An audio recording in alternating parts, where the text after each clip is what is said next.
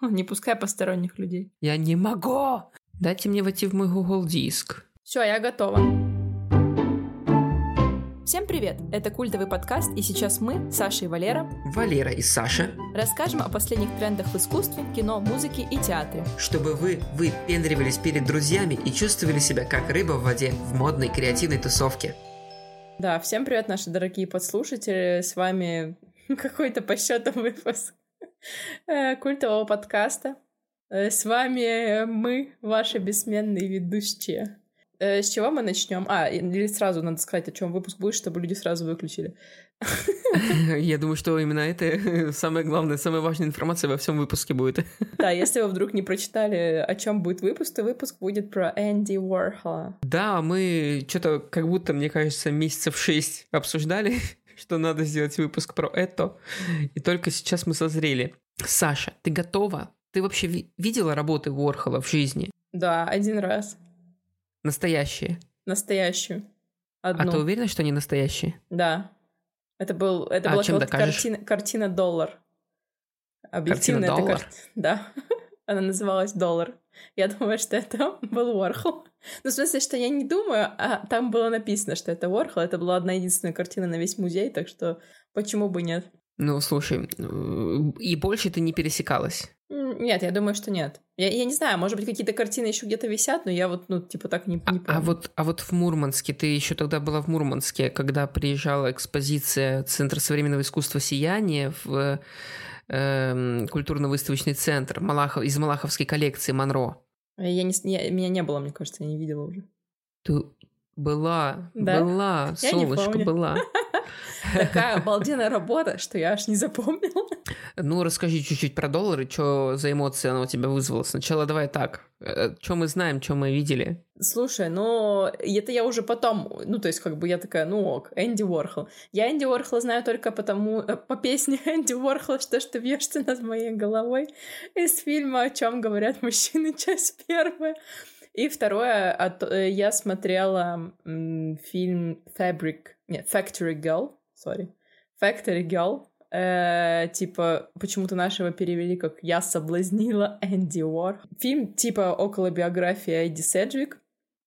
Я о ней, кстати, там выписала даже кое-что. Э, Вот, это в разделе скандалы. Туда. Вот.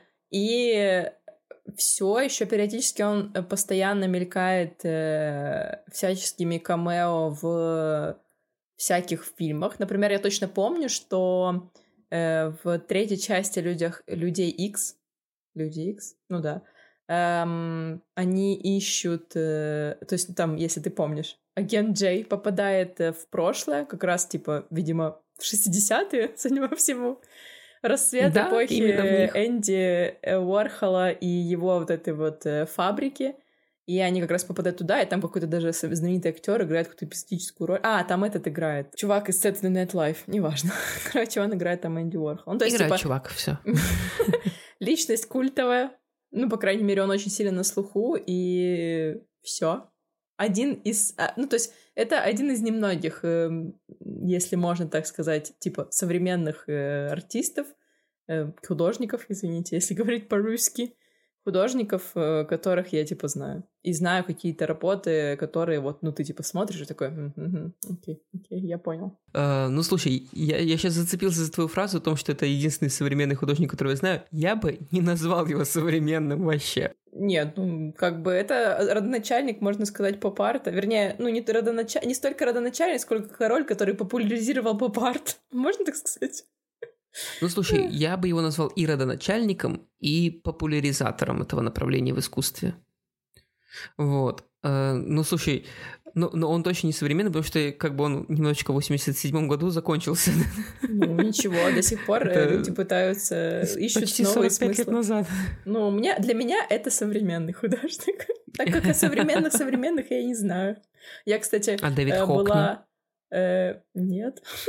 А, ну ладно, я же это, я же телефонатка ее и Кусама, точно, извините. А, точно, Просто- точно. Э, Я тут была на временной выставке в Центре современного искусства, и здесь армянская фамилия, которую только ты можешь правильно произнести. Вот, и там в зале временных выставок э, типа коллекция какого-то художественного, не знаю, деятеля Армении. И там собраны разные картины разных армянских художников, и там есть э, два художника, которые капец как похожи на Энди Уорхола. Я такая, оу, йоу, поп-арт. Это мне нравится. Поп-арт, это он. Э, слушай, ну я познакомился с Энди Уорхолом, э, наверное, впервые лет в 15. Э, тогда не было осознанности. Ты в 62 году. Так, подожди, отстань. вот, именно с его творчеством. То есть я, я знал, что есть такой художник Энди Уорхол. Я знал, что он придумал вот эти вот банки супа и вот эти портретики Монро. И на этом мои познания заканчивались. Сейчас, спустя много годиков, я могу сказать, что я, по крайней мере, видел эти работы вживую. Это немаловажно. Вот. Э, уже осознанно пытался изучать его биографию, очень не так плотненько. Э, он, конечно... Э, короче говоря, если делать какое-то резюме, хотя мы еще ничего не сказали, но для меня это в меньшей степени художник и в большей степени человек, который умеет продать то, что он делает. Хороший э, маркетолог, ребят. Хороший маркетолог, да. Э, там в нашем списочке на подготовку я писал, что Саша подготовит биографию. Подготовила ли ты ее? Да, Скажешь даже кратенько. что-нибудь? Да, Давай, чуть-чуть. Чуть-чуть. Э, родился. Еще так смешно, я посмотрела специально несколько разных источников, и вот э, ты не поверишь, но в русской, русскоязычной Википедии сказано, что он русский. Я такая, конечно. Пофиг, что он из Австро-Венгрии, которая типа сейчас Словакия, ну, русский, наш пацан. Вот, причем это написано только в русской Википедии, нигде больше про это не сказано. Я такая, окей, пусть будет. В общем-то, он э, родился в 20... 1928 году в Питтсбурге. Это не очень большой город в США. Э, его семья не мудрено, это иммигранты э, из Австро-Венгрии, которая сейчас это Словакия. Это, эта часть Австро-Венгрии стала Словакией. Э, принадлежали родители Уорхола к малочисленной восто- восточнославянской народности э, русинам. Русины. Э, звали его на самом деле Андрей Уорхола. Нормальный русский пацан. Шучу, конечно, господи. И э, он был четвертым. Э, ребенком в семье. В детстве очень много сильно болел. Он переболел скарлатиной. Э, которая привел, привела к таким осложнениям, как э, пляска святого Вита. Всю дорогу думала, что пляска святого Вита — это э, какой-то ритуальный танец благодаря мультику Анастасии. Теперь я знаю, что это заболевание центральной нервной системы, которое вызывает непроизвольное подергивание конечностей всего тела. В школе мальчика дразнили, ну, естественно, да. Он а был... я не знаю, кого не дразнили вообще, в принципе. Ну, Уж тем кто... более из художников. Кого булят, тот молодец в итоге, понимаешь? Э, так, э, он, значит, э, стал очень мнительным, причем, что типа лечение вот это в детстве сказалось и потом на его отношение к врачам в целом. То есть он боялся врачей. Мама, так как мальчик очень сильно болел, она его э, всячески опекала. Из-за этого он рос застенчивым уверенным в себе пацаном. Вот, и все время смотрел на картинки в журналах и сокрушался, почему жизнь так несправедлива, и почему, почему он, а не я. Вот, и, собственно, вроде бы, да, плохо, но и хорошо, потому что болеть пошла на пользу. Пацан много сидел дома, пацан листал журналы, он вырезал оттуда всякие машины, дома, всякие, не знаю, заголовки, ставил э, себя в центр этого всего. Я сразу подумала, вау, карта желаний, еще до Блиновской. Еще до Блиновской. Еще до всех этих инфо-цыган в Инстаграме. Видишь, и вот кто скажет, что не сработало? Кто скажет? А, и мама спрашивала его, что, ну, ты, мол, хочешь всего вот этого, хочешь этого богатства? И он говорил, что я не хочу богатства, я хочу жить в этом мире и управлять им, и стать там главным. Вот такие вот были амбиции у мальчика. И мама такая, ну-ну, давай. Вот, но также он это э, в, эти, в этот период типа своего еще детства, когда вот он болел постоянно, находился постоянно дома, он стал делать первые скетчи, которые, собственно, и как бы наложили отпечаток на все его творчество, так считается, по крайней мере. Он пытался увидеть красоту в простых предметах. Вот. Эм, далее в сорок девятом году то есть он поступил, вернее, сначала же, да, поступил в технологический институт Карнеги. Эм, там он себя очень хорошо проявлял, он был одним из лучших на курсе, очевидно. Учился хорошо, но друзей у него особо не было, он был все еще застенчивый, иногда эксцентричный. Вот. И пока он учился в университете, он стал сразу думать, как поднять бабла, потому что он все еще хотел быть в центре этого лухари элит э, богемного мира. Его брат продавал овощи, и он э, всем желающим покупателям этих овощей рисовал портреты за 25 центов. Вот, прикинь, у кого-то есть портрет Энди Уорхола за 25 центов. Я думаю, это вообще очень прикольно. Его преподаватель посоветовал ему переехать в Нью-Йорк, потому что Нью-Йорк — это, типа, центр сбычи всех американских меч, там ты можешь стать кем угодно. Он поехал, и вопреки многочисленным вот этим вот рассказам о его мгновенном успехе, некоторое время ничего у него не получалось, он набивал пороги всяких издательств. По приезде в Нью-Йорк он купил белый костюм, это все, на что ему хватило денег, но жил он в маленьких стрёмных хатах, где... квартирах, извините, вечер в хату, Жил он в маленьких стрёмных э, квартирах с тараканами, и однажды он пришел там в какое-то издательство, открыл свое резюме, там портфолио, из него вывалился таракан, и после этого ему дали работу. По крайней мере, он так это сам описывает, что так и было. В то время он уже понял, что он немножечко умеет чуть-чуть манипулировать людьми, активно этим пользовался и получил работу иллюстратором. Собственно, далее его ждел, ждал э, достаточно сильный успех. Успешный он, успех. Да, успешный успех, но не совсем. Его не до конца все это устраивало. То есть он работал иллюстратором для Glamour, Harper's Bazaar, Vogue, э, потом что-то какой-то там этот эм, словарик самоучитель по испанскому иллюстрации рисовал. В общем, бабло было, но не было вот этого м, вхожести, знаешь, богемный круг. То есть он хотел большего, он хотел быть среди знаменитостей, он хотел быть у всех на устах. И в итоге он решил сменить имидж. Прощай, Андрей Уорхола. Привет, Энди Уорхол. Он покрасил волосы. Вот это вот вот это непонятные белые Сделал колы. химию.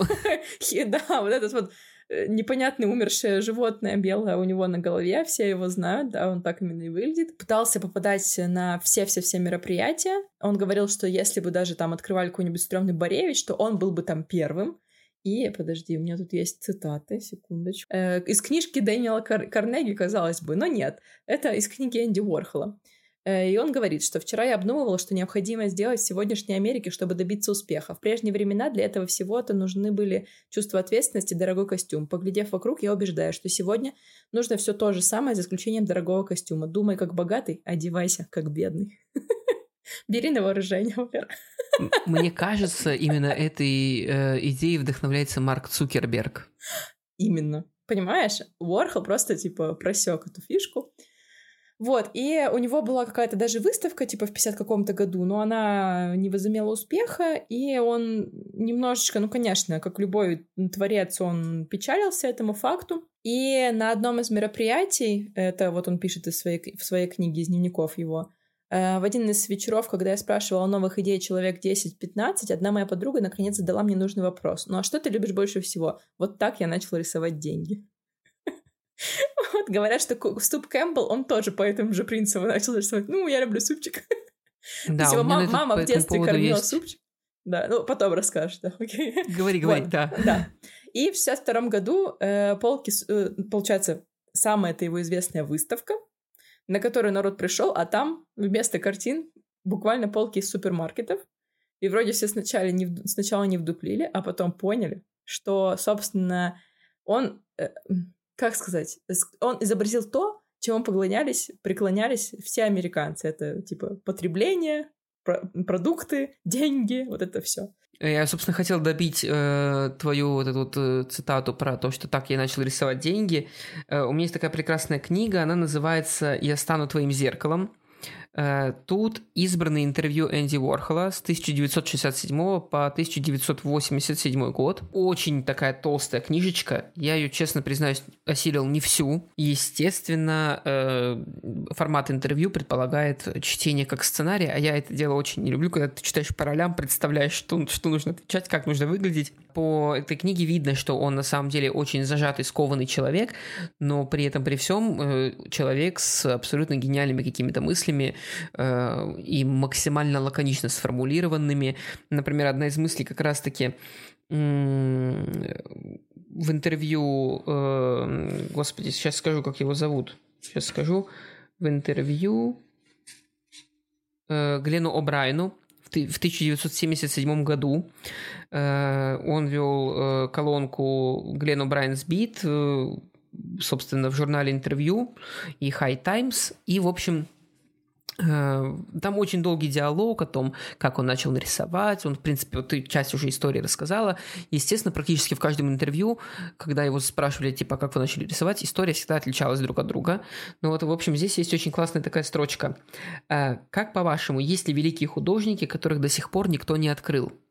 Э, и он отвечает лаконично, очень классно. Ну, да, есть, но сейчас важнее зарабатывать деньги. И мне кажется, что с 77 года мало Ничего что изменилось. Да, ты можешь быть гениальным художником, но сейчас важнее зарабатывать деньги. Да, да, ну типа он, он всегда хотел именно вот э, бабла, признания вот этого, и никогда этого да, не скрывал. Да, да. Э, что касается картин, я думаю, что в принципе, если наша аудитория и хоть маломальски, но подкована в культуре и искусстве и слышала хотя бы э, там левым ухом на задней пятке, э, что кто такой Эдди Уорхол, то наверняка все знают те самые прекрасные супы Кэмпбелл, Uh, у него просто было нереальное количество работ с ними связанных. Самая известная, это, наверное, серия Campbell Soup One. Это панно с э, линогра... ну, линогравюра глобально, то есть это просто отпечаток 10 э, э, видов супов Кэмпбелл. И он сделал это как бы э, просто так, а, а по факту это превратилось в масштабную какую-то рекламу и э, супов Кэмпбелл, которые очень распространены в Америке и продаются до сих пор, э, и в то же время рекламу своего творчества. Э, и в тот момент, как раз когда он занялся этим видом искусства, он просто сделал его невероятно доступным, потому что линогравюра э, позволила человеку, художнику копировать свои же работы, продавать их значительно дешевле, чем это стоило, если бы это была э, гольная там живопись, условно говоря, да, она была немножечко специфической, но тем не менее, вот такую художественную работу мог позволить себе каждый человек себе в дом. Э, он ест этот суп Кэмпбелл, он созерцает этот суп Campbell, э, он идет и покупает снова этот суп Campbell. Э, Все очень-очень Продажи логично. супа Campbell повысились. Да, примерно та же самая суть работы – это коробки Brillo, в 1964 году. Он, собственно, это, наверное, была его более ранняя попытка э, создать э, прекрасную эту историю с тиражированием своего искусства. Э, тоже он взял коробочки, друг на дружку поставил. Эту работу мне удалось увидеть на выставке, посвященной э, Энди Уорхолу и его современникам в Санкт-Петербурге, все в кабеле. Очень крутая была выставка.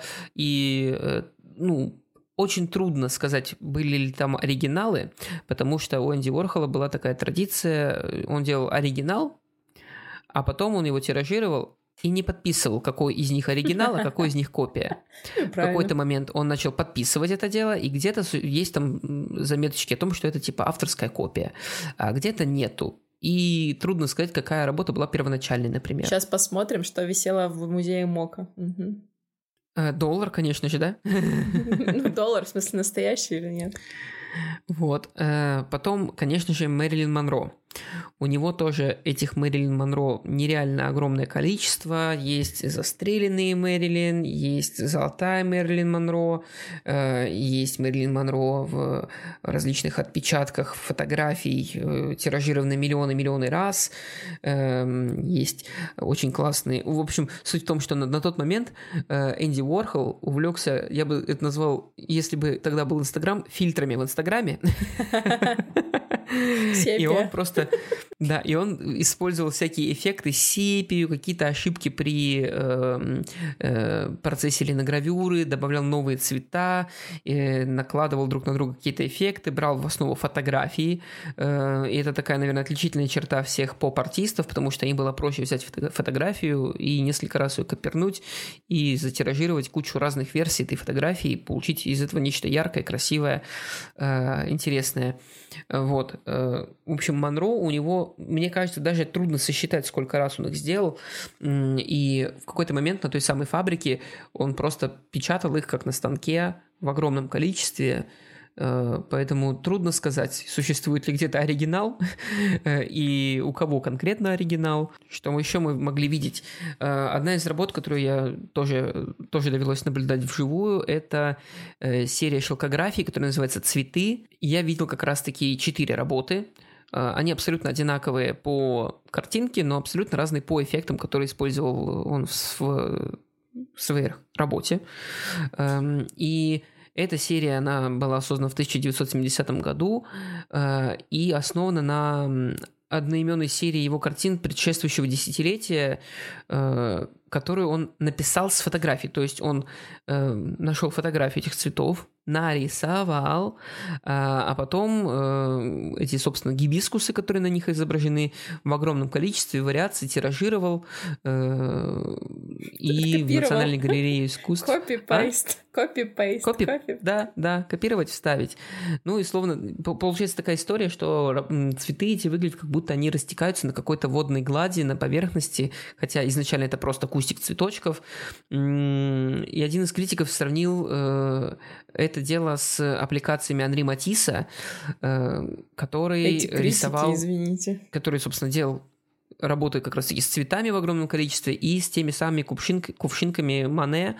Э, ну, конечно, тоже... блин, сравнил тоже, извините, конечно, но это какой-то не, ну слушай, ну понятное дело, что это не живопись в том его проявлении, но может быть он вдохновлялся этим, может быть он пытался переосмыслить импрессионистов. Да, типа я сегодня тоже смотрела, чувак рассказал, ну чем это не импрессионизм? Я, в общем, э, видела, прости за, за то, что перебиваю, немножечко в топ. Э, у Энди Уорхола, когда он увлекся кинофильмами, он снял, типа, 24 часа или сколько там из жизни Empire State Building. Да. Он просто взял камеру, снимал, и потом один из критиков сказал, о боже, это так прекрасно, как лицо, блин, как ее Горбо, как у нее имя-то у этой актрисы Грета. Сейчас. Да, Серьезно? И Энди Уорхол сказал, блин, я просто хотел посмотреть, как течет время. Причем здесь Причем здесь это? Собственно, также он известен серией как раз-таки э, работ, тоже гравюр на политические э, тематики, то есть у него есть там всякие э, президенты Мао китайские, есть э, огромная серия Лениных, красный, черный, какой вам угодно. Вот Ма Мао как раз висит в мете. Да, Мао как раз-таки висел тоже все в кабеле, было приятно понаблюдать, тоже 5 или 6 копий, и ты на них смотришь, такой, господи, а какая из них что вообще, что происходит? Вот. Очень интересно, что э, несмотря на то, что у него огромная серия как раз-таки работ с политическими деятелями, он сам э, практически был аполитичным человеком. Э, и когда его спрашивали, э, интересовался ли он хоть немного политикой, он говорил, ну да, слушал по радио речи Трумана. Все. Вот. Э, и на вопрос, когда там, ну, его спрашивали, типа, ну, слушали речи Трумана, он на вас производил большое впечатление? Он отвечал, нет. Так фоном слушал. Суть в том, что этот дядечка просто в какой-то момент, на мой взгляд, понял, что копировать, вставить и продавать задешево гораздо более прибыльно, чем нарисовать одну работу и продать задорого. И попробовать продать задорого и попробовать продать задорого. Э, мне очень нравилось его высказывание по поводу Сальвадора Дали, тоже из интервью, когда его спрашивают, типа, ну вот, допустим, все-таки, если есть художники, которые э, более известны сейчас на данный момент, кто из них самый богатый, он говорил то, что, типа, есть куча художников, о которых никто не слыхает, и они могут зарабатывать больше всех и никому об этом не говорить. Э, и создатели всех этих картин, э, скульптур и любого искусства, которое только могут создавать, эм, мы о них никогда не, не будем слышать и знать, кто они на самом деле. И ему сказали, подождите, а как же Дали. Он, типа, он на слуху, все его знают, типа, и он много денег зарабатывает. Он сказал, ну, я не думаю, что если ты общеизвестен, то ты много зарабатываешь. Потом его спросили о том, кто более знаменит, э, Сальвадор Дали или вы, и он сказал, ну, да, оба, и еще Колдер, как бы все и Миро на все конец. Тоже, ну, как бы такое немножечко, знаешь, как... Мне кажется, его мало интересовали другие. Его интересовало, сколько денег у него. Ну, Деньги, это нормально. Денежки. Типа, он всю дорогу был... Э, не знаю, всю дорогу был забитым чуваком, который стремился к баблу, все, он это получил. Мне кажется, это типа вполне закономерно, что. Вполне закономерно, может быть. Э, давай про фабрику и про скандалы интриги. Ну, короче, ну все, наверное, про это слышали. Значит, разбогатев, Энди получает возможность... Ну, то есть он пытается все время ищет поиски какого-то реализации, да, в разных направлениях, пытается как-то себя выразить, и в итоге он открывает некое место в центре Нью-Йорка э, под названием «Фабрика». Он открывает студию под названием «Фабрика». Эм, и эта фабрика становится таким сосредоточением разнообразных прогрессивных селебрити. Причем Энди никогда туда никого не приглашают. Туда э, приходят люди сами. То есть они такие, о боже, я слышал, мне надо. Вот, там, значит, э, собственно, рождается всякое концептуальное искусство Америки. Все тогда люди успешные более-менее мечтают туда попасть. Там такая тусовка складывается, что если ты входишь в эту тусовку, то все, ты типа, ты на коне, условно. Энди Уорхол начинает интересоваться кино, потому что он там как-то типа ставит э, камеру в этой фабрике, снимает периодически просто людей, он начинает штамповать эти непонятные фильмы, типа просто приглашает людей, ты можешь там, каждый мог получить 15 э, минут популярности, типа просто сняться у него и все там. То есть ты заходил в кадр и такой делаешь, что хочешь, и все. И люди, естественно, все мечтали туда попасть, не знаю, на что они рассчитывали, конечно, но просто, видимо, приобщиться, пообщаться с гением, пообщаться с этим популярным человеком и так далее. Эта фабрика, она, собственно, стала таким небольшим, естественно, источником нескольких скандалов, так как э, Уорхол вообще-то был манипулятором, и у него это достаточно успешно получалось, Э, ну, начнем мы с самого такого лайтового. Он снял своего близкого друга Тейлора Мэда, в чем мать родила, то есть голеньким, и пообещал, что этот фильм никто не увидит. Ну, конечно же, Энди обманул при приятеля, и студии скоро состоялась премьера фильма «Задница Тейлора Мэда». Yes. Вот, рассерженный Мэтт перед премьерой накричал, кричал на всю фабрику, что Уорхол обманет кого угодно, высосет все соки и выбросит на помойку. И тут нужно было подписать, лишь бы заработать бабла и популярности. Ну, это еще лайтовенько. Э, второй чувак, э, Фрэнди Херко, э, Уорхол обещал его снять в своем фильме, потом передумал, ну, потому что Уорхол был такой. И, вернувшись домой, к сожалению, Фредди не смог нормально жить с, этой, с, этой, с этим отказом, и он немножечко покончил с собой, вот. Причем Уорхол был, когда узнал, он был супер недоволен, он злился, потому что он сказал, типа, почему этот чувак мне ничего не сказал? Я бы мог хотя бы взять пленку и снять, как он падает. Гениально, гениально. Просто чувак, блин, без принципа, просто бабки. Вот. Эм, потом, э, до самой, самой жести, э, еще я хотела немножечко рассказать про Эдди Седжвик, буквально в двух словах. Э, Эдди Седжвик была не знаю, недолгое время, я так подозреваю, типа год, была очень популярная в Нью-Йорке. Она была дочкой миллионера, и как-то раз она пришла на, на фабрику, э, Энди Уорхол ее увидел, такой, М, дочка миллионера. Ну, то есть она имеет то, что не, нет, нет у меня, бабки.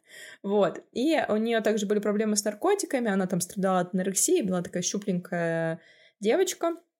Энди Уорхол тут же предложил ей сниматься в его фильмах, э, сказал ей сменить имидж абсолютно, то есть она, э, если посмотреть все образы Седжик уже периода Уорхола, она с короткими белыми выцветленными волосами, она с огромными бровями. В тот период, когда Эдди была очень популярна, он снял ее там в порядке 15 своих фильмах, он считал ее своей музой, ну, она думает, что он считал ее своей музой, она там ходила по фабрике, называла себя миссис Уорхол, и все мечтали быть похожи на Эдди Седжвик. И что? Что? Да ничего. И в итоге, в итоге Эдди Седжвик влюбилась в Боба Дилана, который на тот момент тоже был очень-очень сильно популярен. Uh, ушла с этой фабрики, какое-то время повстречалась с ним. Э, Энди Уорхол был очень недоволен, очень сильно ревновал. И когда она рассталась с Бобом Диланом, она пришла на фабрику, он сказал... Он, вернее, ничего ей не сказал, потому что она зашла, а там перед камерой сидела точно такая же, но другая Эдди Седжвик, абсолютно в таком же образе. И эм, Эдди Седжвик умерла что-то там, типа, в 20 с чем-то лет от передоза наркотиками — не одобряем. И Эдди Уорхол на похороны ее не пришел. Вот, но самая жесть из всех этих скандалов было, конечно же, покушение на Энди Уорхола.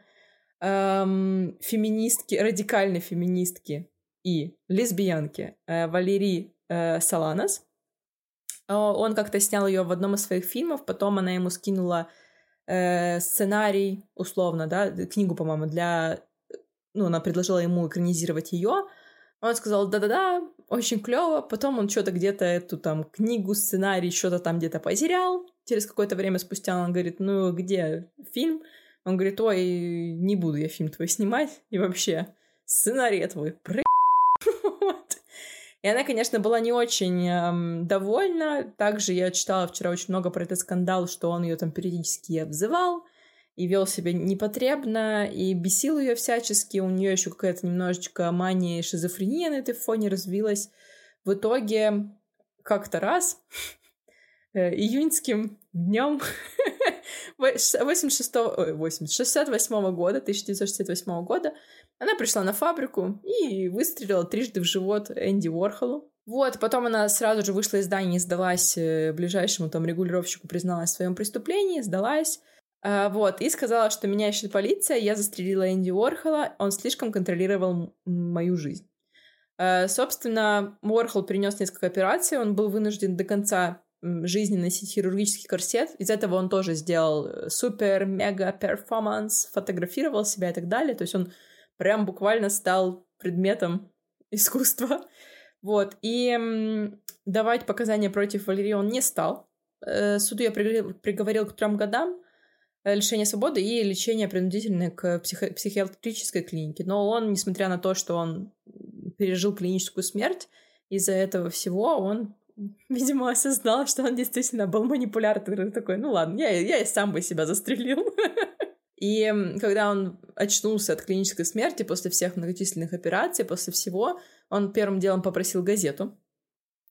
Вот. И очень сокрушался, что там про него мало написали, потому что несколько дней спустя, к сожалению, застрелили Роберта Кеннеди, и он такой, да блин, Роберт Кеннеди затмил его славу. Все. Действительно. Вот, э, я опять же возвращаюсь к его интервью, и как раз-таки э, тот же самый Брайан в прекрасном своем интервью э, допытывал у него, как случилось так, что Валерия Соланос на него напала. Он сказал, что вообще ничего не понял. Он только поднялся вместе с ней наверх на лифте и отвернулся, чтобы позвонить по телефону. А потом услышал шум и больше ничего. И вот мне понравилась следующая история, то, что его спрашивает э, журнал High, High Times, спрашивает, типа, подумали ли вы о смерти в этот момент?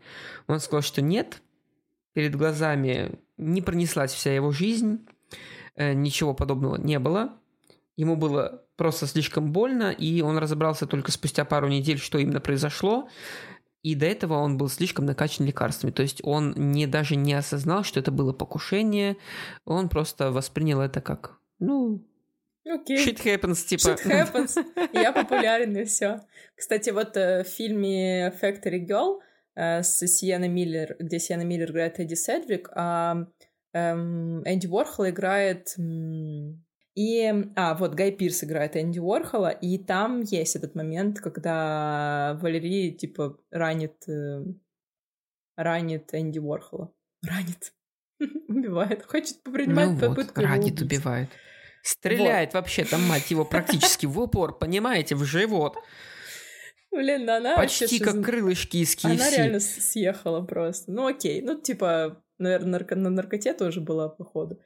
Вот, и, собственно, после этого в 70-х уже, я так заканчивая как бы уже с биографией, 70-е а стали периодом затишья, э, в принципе, ничего нового Энди Уорхол уже не изобретал, и вообще в один момент он э, сказал, что теперь он будет исключительно коммерческим художником, из-за чего критики как бы не очень восприняли, а как же искусство, наверное, кричали они. В этот же период он экспериментирует с кино, но его фильмы не интересуют публику, они необычные, непонятные, и в целом он занимается тем, что он уже до этого делал, то есть вот рисует портреты в том же стиле, что Мэрилин Монро, только уже героев того времени, типа Мика Джаггера, э, не знаю, Лиз Тейлор. Уорхол был вообще-то византийским католиком, и уже под конец жизни он ходил в церковь, но не чувствовал силы, как бы веры в себе достаточно сильной. А, всегда помогал бездомным, посещал приюты, а, не скрывал, что был нетрадиционной сексуальной ориентации, но до, вплоть до своей смерти в 58 лет он утверждал, что он все еще девственник. Я этому охотно верю. Вот, скончался он, э, это просто, конечно, вот, блин, как вот так бывает. У него были проблемы с желчным пузырем, потому что ему как-то там неправильно в эти, при этой операции там что-то там шили, всю дорогу у него были проблемы, и вот у него была плановая операция э, по удалению желчного пузыря, все прошло нормально, но в ту же ночь, то есть на утро медсестра зашла в то есть все было хорошо, пациент был стабилен, uh, но в, uh, с утра медсестра зашла в палату, и Энди Уорхол был уже мертв. Предполагается, что он умер от остановки сердца во сне, вот. Эм, он похоронен в Питтсбурге, и на его родине в Словакии ему поставили памятник как звезде современного искусства, а еще фан факт, фан факт про похороны.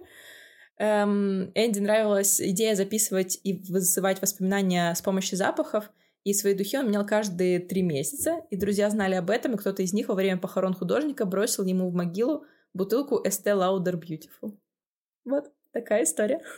Nice. Ну, это очень красиво, конечно, да.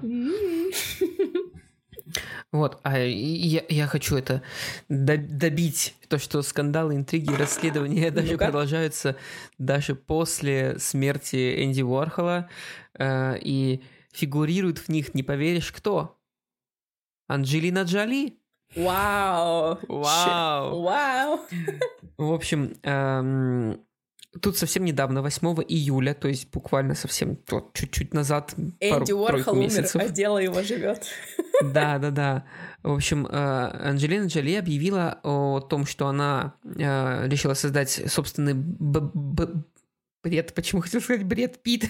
Бренд. дом. Пит. Э, решила создать собственный бренд Ателье Джоли.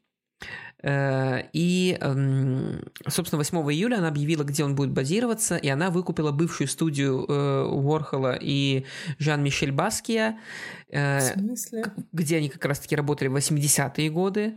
Жесть, ну, зачем в общем, она Да, в общем, эм, она арендовала ее на 8 лет, ну, по крайней мере, пока. А, а там уже как бизнес пойдет, не пойдет, то есть она не уверена. Вот, ну да, там, видимо, видимо, да. Ну, скорее всего, пойдет как-то по-любому. Вот, в общем, тут в чем суть? Суть не в том, что она там арендовала дом, где жил там Уорхол. А, она обещала, что сохранит эм, фасад здания, украшенный уличным искусством в стилистике Баски. Э, вот, но э, пространство еще даже до открытия претерпело поразительную трансформацию. Э, его фасад – э, кто-то то ли облил, то ли покрасил в яркую розовую краску. Какой и, соответственно, очень много всяких эм, появилось слухов, предположений о том, почему это сделали, что за мотивы. Ну и, в общем, вот это вот детище актрисы ателье Джоли, оно обещало стать типа общим пространством для художников, которые должны объединиться в глобальную семью, испытывать атмосферу удовольствия. В общем, эм, кто-то витрину, в общем, украсили вот этой вот розовой краской, прям такой вот, прям такой поросячий Кошмар. розовый цвет. Пошлый. Вот. Эм, да, и как бы получается так, что эм, от ателье Джоли никаких объяснений типа не поступает, но, в общем, эм, Суть в том, что здание украшено этим розовым цветом, поверх этого всего нарисована корона, и там вот, получается, есть такое окошко, на котором обычно там указывают э, контактные номера телефонов, типа э, building for rent или там э, что-то такое. Э, и там, короче, закрашено типа граффити и написано building for art. Э, то есть, типа, Боже, сооружение для как искусства. оригинально. Да. Э, да, и, в общем, и это вроде как эм, и похоже на уличное искусство, потому что, типа, Баски, он такой весь вот уличный художник, все дела. И вроде как, с одной стороны, это, и, может быть, и переосмысление пространства таким образом, а с другой стороны, это искажение исторического облика здания, как оно было создано художниками. Э, вот. Эм, ну, в общем, пока что это больше похоже на какой-то пиар-хор. Хор. Э, ход. Пиар-хор. Эм, Да. Ну и, в общем, эм, комментаторы, которые, разумеется, лезут, где их просят и не просят, они говорят, что история показывает, что даже в условиях трансформации дух художественного вмешательства находит способы выжить. Э, и это перекликается типа с политикой, которую предполагает нести ателье Джоли, э, и одновременно продолжает то, что когда-то начал Энди Уорхол, что, ну, как бы Искусство может окружать нас всюду. Типа, оно кроется в банке супа, в упаковке там, презервативов, мне, в рисунке кажется, доллара и так далее. Вот это вот, э, типа, именно вот это движение, оно именно не живет без, типа, Энди Уорхола. То есть он, типа, был вот, типа, как сказать, источником всего, и все, что люди пытаются потом, знаешь, на его имени что-то сделать, ну, это выглядит как какой-то a bullshit. Вот. То есть, типа, это способ, знаешь, приобщиться. Сейчас я Ну да, говорю. ну это сыграть, э, типа, на узнаваемости образа да, да, да, и да. заработать денег. Да. Э, тоже, то есть, ну, как бы по стопам Уорхола, типа, привлечь внимание важнее, чем э, сделать что-то стоящее, возможно. Я обещал рассказать про замыслы и идеи его работ. Угу. И тоже в интервьюшках наткнулся на прекрасную мысль. Эм, его спрашивают, откуда вы сейчас берете идеи для своих картин он говорит, что никаких идей в сущности у него и нет. Он берет человеческие лица, делает из них какие-то портреты, и как бы я художник, я сделель. То есть Жрите, посылов, да, подтекстов практически нет. Я сделал, Ой, я, хочу заработать на этом денег. Вот. Я обожаю. Я считаю, что вот, вот, вот это правда. А вот это все, что типа художник имел в виду, имел он вас виду, так да, сказать. Да. Ну, он очень просто относился к своим работам, то есть это действительно не, не искусство ради каких-то посылов, смыслов, э, невероятных догадок и того самого современного искусства, которого сейчас полно, которое без, э, скажем так, без эм, этой Господи, без этикетки не разберешь, что это за работа, прочитаешь этикетку, не разберешь, что там написано, и нужно тебе еще одно пояснение, э, подзываешь какого-нибудь медиатора, спрашиваешь у него, он еще более замудренным языком тебе говорит что-то третье, и ты такой, ни хера непонятно, но очень интересно. Да, да это типа, типа не, не в плюс э, современному искусству вообще, потому что даже вот сейчас эта выставка, которая временная в Центре современного искусства здесь в Ереване, э, это выставка... Спасибо. Это выставка э, из, из, как это? из собраний коллекционера. И там толком даже не написано о том, что за художники это висят. То есть там написано, ой, коллекционер такой клевый, он собирает искусство. Я такая, ну, я рад за него, конечно, но что я сейчас смотрю, я не понимаю. И поэтому мне, типа, понравилось то, что, э, как мне показалось, типа, такое с элементами поп-арта, потому что там используются какие-то простые, не знаю, ну, не вырезки из журналов, но какие-то простые образы, которые еще максимально там сложены все друг в друге, и ты такой, а, м, класс, топово, вот это я понял. А вот эти вот э, галочки многочисленные, я не понял. Ты что? Ну, вот, вот, вот. Э, и еще тоже одна из интересных его мыслей. Э, его как-то спросили по поводу того, видел ли Мао Цзэдун э, портрет своей работы этой Уорхола, известнейший, просто шикарнейший, вживую выглядит просто потрясающе. Эм, на что он ответил, не знаю, но эм, в Вашингтоне как-то выставлялся в галерее Каркаран э, один из больших портретов Мао, и эм, директор этого заведения э, Энди Уорхол говорил о том, что туда приезжала на экскурсию китайская делегация, и когда они узнали, что там висит большой Мао, э, они вошли в музей в итоге через черный ход, чтобы не видеть его. Они боялись, что им вдруг либо понравится, либо не понравится, и что их реакцию кто-то заметит. Они приглашали эту группу китайцев типа к себе на фабрику э, и приглашали китайского посла в том числе, но он так и не пришел. Вот. У них, наверное, как Прикольно. нельзя, не, нельзя, типа, наверное, их э, вождя, типа, изображать как-нибудь непонятно ну, как. Ну, может быть, не знаю. Хотя наверное, я бы не сказал, что там он как-то в каком-то негативном ключе представлен или в некрасивом не каком-то тоне. Необычно. Да, в обычном абсолютно. Есть, знаешь, это как... просто... У них есть, как в иконописи, типа, определенные правила рисования вождя, и все. Нет?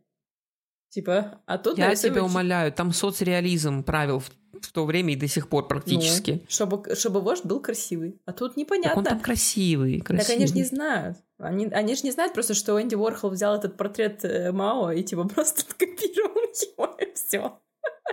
Я хотел, вот я тебя в самом начале спросил про то, что ты там чувствовала, когда видела работы Уорхола, про доллар, и что ты такая типа, М, прикол, Уорхол. Кек.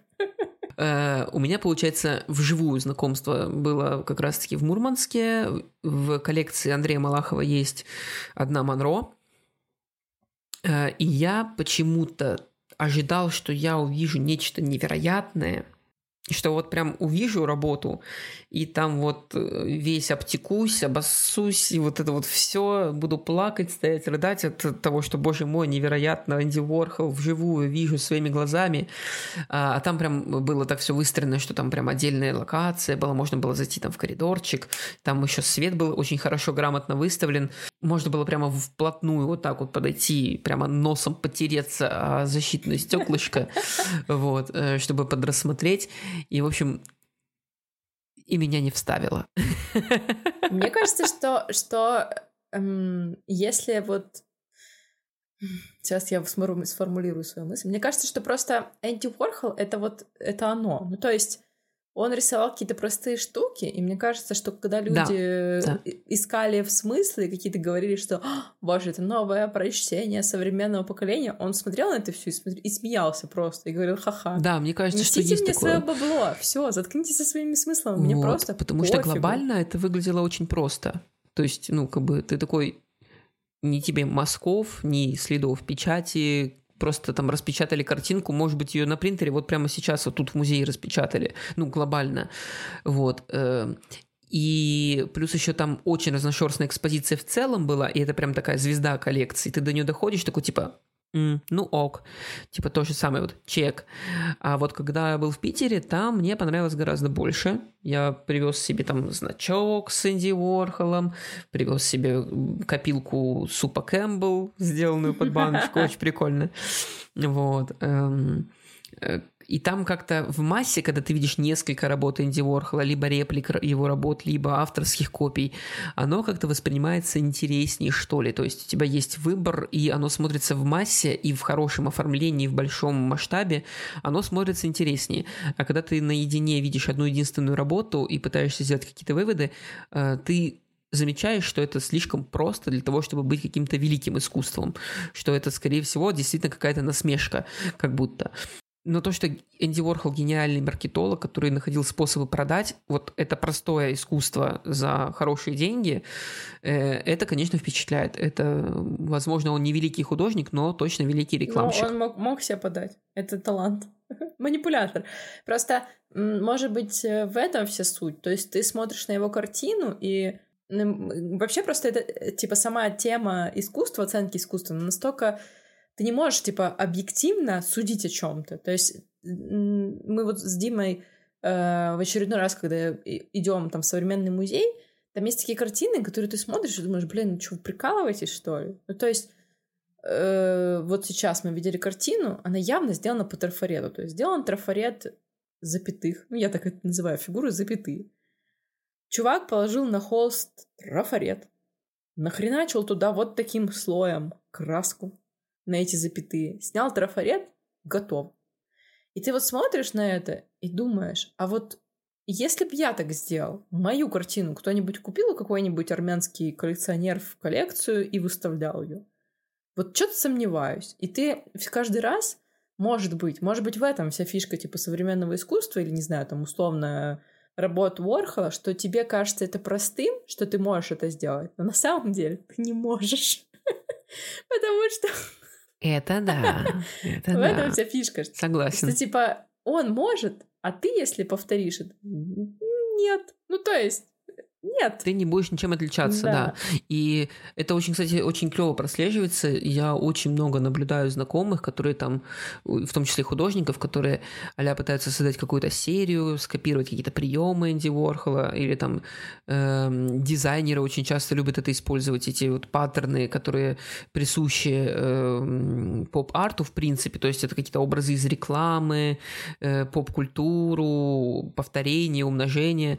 Получается все дешево и, ну, это калька, то есть ты как бы, ты это уже видел, да, то есть для тебя это ничего нового, э, а еще это выполнено чаще всего в цифровом формате, то есть это вообще прям как бы очевидно, что для этого, для того, чтобы создать там условно какую-то работу в цифровом формате, тебе вообще ничего не пришлось делать и придумывать. А вот он как раз-таки у него были интересные идеи, которые он воплотил. А все остальное ты уже, получается, не, не, не придумал идею, а адаптировал ее под свою задачу. Но он, он все равно, типа, в любом случае, даже несмотря на то, что он делал какие-то, типа, простые вещи, но выглядит так, что он постоянно находился в поиске, он постоянно пытался что-то такое эдакое придумать. То есть даже не... Пусть это будет пачка, не знаю, бан... куча банок Campbell's, но это он придумал. То есть никто до этого не делал. Сорян. Смиритесь. Кстати, сучки. мне очень понравилась работа э, как раз-таки на этой выставке. Там было очень много работ современников Энди Уорхола, которые там жили э, в параллель, и это в основном были русские художники. Э, и была очень клевая работа современная. Э, там были выставлены э, вот эти вот э, термобоксы Яндекс доставки, как вот э, как вот эти вот всякие банки Campbell's э, или вот эти вот коробочки, как они там назывались, скажи мне, типа скажу, я уже забыл все, разумеется. Только что говорил про них. Да, вот, сейчас найду. Брилла, Брилла. Вот. И там получается такая, знаешь, получилось так, что с одной стороны стоят коробочки Брилла, а прямо напротив в зеркальной такой, в зеркальном положении коробочки Яндекс Доставки, типа маленькие чувачки такие. И вот мне это понравилось, что это м, актуально для России наших дней. Вот прямо очень актуально. И это такая, вот, вот это вот хорошая придумка. Мне очень понравилось. И, эм, в принципе, можно сказать, что, естественно, Энди Уорхол оставил очень большой след, и очень много художников, причем очень много российских художников, э, копировали э, те же самые Монро. Есть художник, который Мамышев Монро как раз-таки, который, в принципе, переодевался в Монро э, и рисовал себя в образе Монро, копируя э, картину Энди Уорхола Монро. Вот, то есть это, это кринж, но эм, люди вдохновлялись и вдохновляются до сих пор э, примерами того, как это есть. Очень много отражений в дизайне, то есть, мне кажется, это прям такая стилистическая штука, которая кочует из кафе в кафе, э, из коллекции одежды в коллекцию одежды, очень много приемов, те же самые Монро, Фредди Меркьюри печатаются на футболках, Мао, до бесконечности это можно продолжать. Э, и что это живо, как бы, ну, считайте, 70 лет уже, я надеюсь, что какие-нибудь не знаю, дальние родственники Энди Уорхола до сих пор получают за это денежку.